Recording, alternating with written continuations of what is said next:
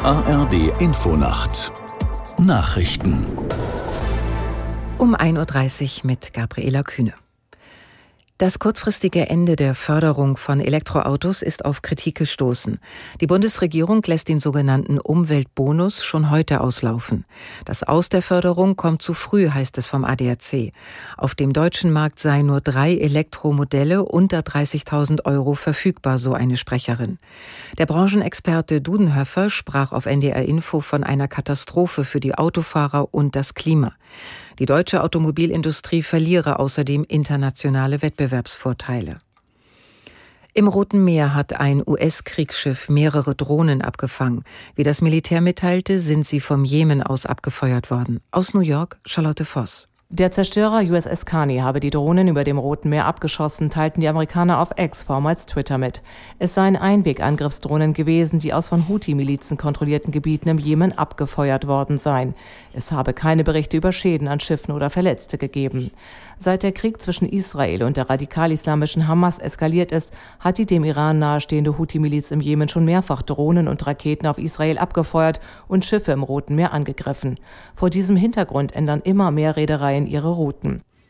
Katar vermittelt offenbar erneut zwischen Israel und der Terrororganisation Hamas.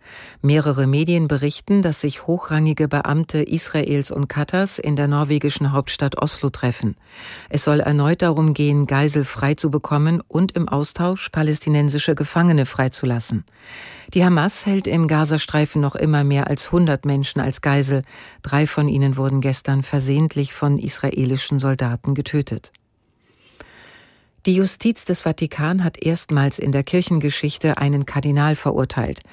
Der Strafgerichtshof des Vatikanstaates entschied, dass Angelo Becciu fünfeinhalb Jahre ins Gefängnis soll und eine Geldstrafe zahlen muss. Ihm wird Betrug und Unterschlagung zur Last gelegt.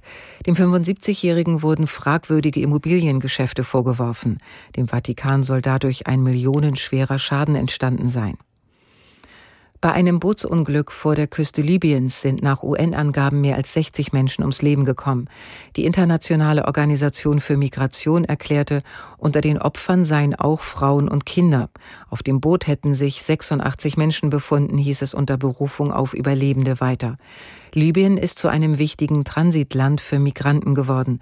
Die meisten wagen die gefährliche Überfahrt nach Europa in seeuntüchtigen Gummibooten. Das Wetter in Deutschland.